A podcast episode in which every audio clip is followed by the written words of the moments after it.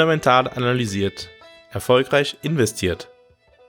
Herzlich willkommen zu einer neuen Folge von Fundamental analysiert, deinem Podcast zur persönlich optimalen Portfolioaufstellung. Heute in der Samstagsfolge, der Wissensfolge von Fundamental analysiert, wollen wir über den Financial Conditions Index sprechen. Es geht also um finanzielle Bedingungen. Was sagen aber finanzielle Bedingungen über die Wirtschaft aus? Welche Auswirkungen haben sie auf Wachstum? Es geht darum, ob die finanziellen Bedingungen straffer sind als im historischen Durchschnitt oder ob sie sogar Wachstum zurzeit fördern. Wie aber arbeitet dieser Index? Dieser Index der finanziellen Bedingungen, der Chicago Fed, basiert auf 105 gewichteten Durchschnittsindikatoren für die Finanzaktivität die in drei Hauptkategorien einzuteilen ist. Die Summe dieser Indikatoren gibt einen aktuellen Überblick über den Zustand der US-Finanzmärkte. Was sind also diese drei Kategorien? Diese drei Kategorien nennen sich auf Englisch Risk, Credit und Leverage. Was messen diese? Beim Risiko wird gemessen, wie stark ist die Volatilität der Assets, und wie stark ist das Refinanzierungsrisiko? Blicken wir auf das Thema Credit, dann schauen wir auf die Kreditbedingungen, die Unternehmen, die sich verschulden möchten, vorfinden. Bei der Kategorie Leverage geht es um den Zusammenhang des Schuldenstandes mit dem Aktienmarkt. Eine niedrigere Volatilität in den Aktienmärkten wird beispielsweise mit einem geringeren Risiko und besseren finanziellen Bedingungen in Verbindung gebracht. Ebenso wichtig ist der sogenannte Credit Spread. In einer anderen Podcast-Folge wurde der einmal ausführlich behandelt.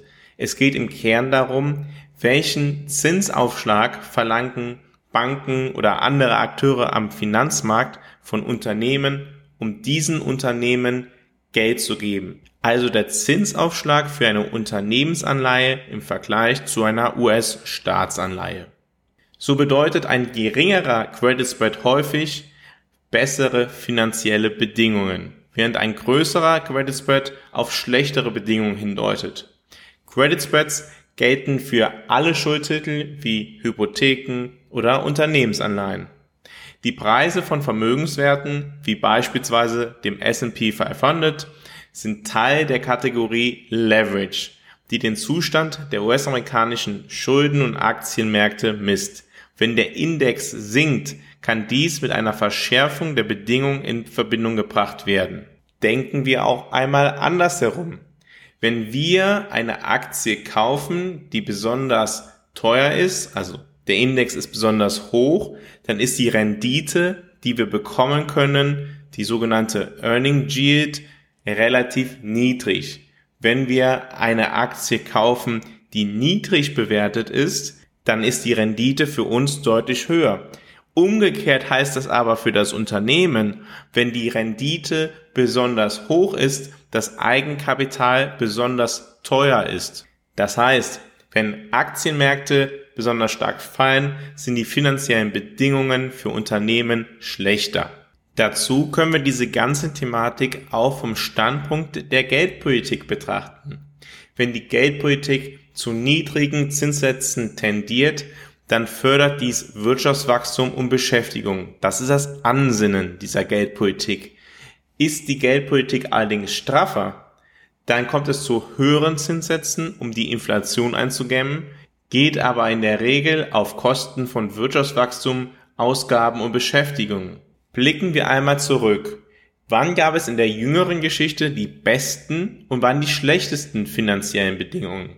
In den 1980er Jahren waren die finanziellen Bedingungen extrem beschränkend. Sowohl die hohe Inflation als auch die hohen Zinssätze führten zu Disruptionen im Finanzsektor und in der realen ökonomischen Aktivität. In den folgenden Dekaden kam es dann dazu, dass die finanziellen Konditionen zu schwanken begannen. Nach der Rezession von 1990 fielen die Zinssätze, nachdem sie in den 1980er Jahren so hoch waren wie nie zuvor.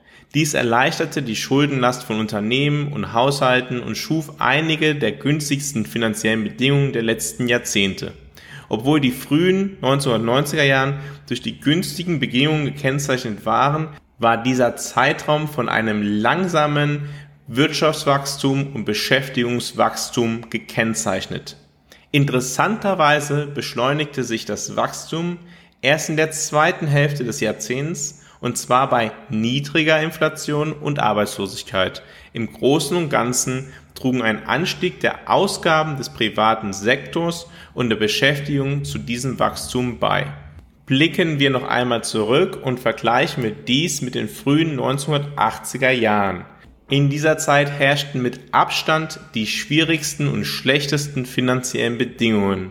Die Zinssätze erreichten historische Höchststände, um die Inflation einzudämmen, und die finanziellen Bedingungen waren angespannt. In der Vergangenheit war eine Verschärfung der finanziellen Bedingungen mit sinkenden Vermögenswerten und steigenden Risikoprämien verbunden. Dabei handelt es sich um die zusätzliche Rendite, die ein Anleger erwarten kann, wenn er einen risikoreichen Vermögenswert hält, verglichen mit der Rendite eines risikofreien Vermögenswerts wie einer Staatsanleihe. Ihr erinnert euch an eine Podcast-Folge von vor zwei Wochen, in der ich einmal ausführlich dargestellt habe, warum ich davon ausgehe, dass am Aktienmarkt es noch nicht den Tiefpunkt gegeben hat, beziehungsweise die Konditionen momentan nicht so sind, dass der Aktienmarkt besonders attraktiv scheint. Und dies habe ich erklärt mit der Risikoprämie, die verhältnismäßig niedrig war, beziehungsweise niedrig ist wenn wir jetzt wissen, dass die finanziellen Bedingungen, wenn diese schlecht sind, dazu führen sollten, dass die Risikoprämie besonders hoch ist, dann kann uns das auch einen Hinweis auf die zukünftige Entwicklung am Kapitalmarkt geben. Unter den Bedingungen, dass die finanziellen Rahmenbedingungen schlechter sind, kann sich die Wirtschaftstätigkeit insgesamt verlangsamen und das Nettovermögen von Haushalten und Nicht-Finanzunternehmen könnte angesichts der verschärften Kreditbedingungen sinken. In der letzten Woche haben wir beispielsweise auch über Immobilien gesprochen. In dieser vorangegangenen Folge habe ich erklärt, warum ich davon ausgehe, dass an vielen Orten der Welt, in vielen verschiedenen Immobilienmärkten es zu einem Rückgang der Immobilienpreise kommen wird. Ähnliches haben wir dieses Jahr ja auch bereits bei Anleihen und bei Aktien gesehen. Was heißt das aber genau für die jetzige Situation?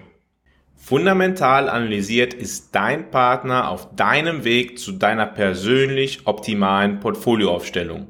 Mit einem strukturierten Prozess begleitet Fundamental analysiert dich auf deinem Weg zu deinem persönlich optimalen Portfolio. Bei Fundamental analysiert sind wir davon überzeugt, dass jeder Mensch ein persönlich optimales Portfolio benötigt. Auch du. Wenn du dich dafür interessierst, deine Chancen zu nutzen, um deinen Zielen näher zu kommen, geh jetzt auf fundamentalanalysiert.com, schau dir an, wie fundamental analysiert arbeitet und vereinbare ein kostenloses Erstgespräch. Fundamental analysiert arbeitet unabhängig von Banken oder von Vorgesellschaften. Der Weg, wie fundamental analysiert sein Geld verdient, ist durch Analysen, die dich persönlich optimieren, die für dich das Maximale herausholen. Du wirst befähigt, mit deinem Portfolio deinen persönlichen Erfolg zu erzielen. Dabei bist du auf eine Art und Weise aufgestellt, sodass du zu jeder Zeit ruhig schlafen kannst. Geh also jetzt auf fundamentalanalysiert.com, vereinbare ein kostenloses Erstgespräch und lass dich dann gegebenenfalls selbst fundamental analysieren. Im Vergleich zu den historischen Durchschnittswerten sind die Finanzmärkte momentan eher zurückhaltend. Die Bedingungen sind also weder besonders fördernd noch besonders restriktiv. Das liegt vor allem daran, dass der Risikoaufschlag zwischen Unternehmensanleihen und Staatsanleihen noch nicht besonders stark gestiegen ist. Auch die Zinssätze sind im langfristigen historischen Mittel immer noch nicht besonders hoch. Allerdings sollte man nicht unterschätzen, welche Wirkung diese deutlich gestiegenen Zinssätze bei dem aktuell höheren Schuldenniveau als zuvor haben. Die Hebelwirkung ist natürlich zurzeit deutlich höher als zu anderen Jahrzehnten. Aufgrund der allgemeinen wirtschaftlichen Entwicklung gehe ich davon aus, dass die Spreads von Unternehmensanleihen, die Schlüsselindikatoren des Financial Condition Index sich ausweiten könnten. Und wenn die Zinssätze und die Sorge um Zahlungsausfälle weiter steigen, dann könnte sich das weiter fortsetzen. Dementsprechend könnten Unternehmen vor einer schwierigen Zeit stehen. Höhere Renditen könnten in Verbindung mit der Belastung anderer Finanzindikatoren wie der Volatilität und den Renditen des S&P 500 dazu führen, dass die Bedingungen mit Blick auf die Zukunft restriktiver werden. Und dann wissen wir, sollten die Renditen, die wir für Risiko bekommen, höher sein. Warum führen steigende Credit Spreads denn dazu, dass die finanziellen Bedingungen schlechter sind? Einerseits, es kostet Unternehmen mehr Geld, sich zu verschulden. Andererseits, ein höherer Zinsaufschlag für Unternehmen oder für Hypotheken heißt ja nichts anderes, als dass die Wahrscheinlichkeit des Zahlungsausfalls als höher eingeschätzt wird. Wenn allerdings die Wahrscheinlichkeit höher ist, dass ich mein Geld verliere, möchte ich dafür einen Zuschlag haben. Was heißt das dann für Aktien?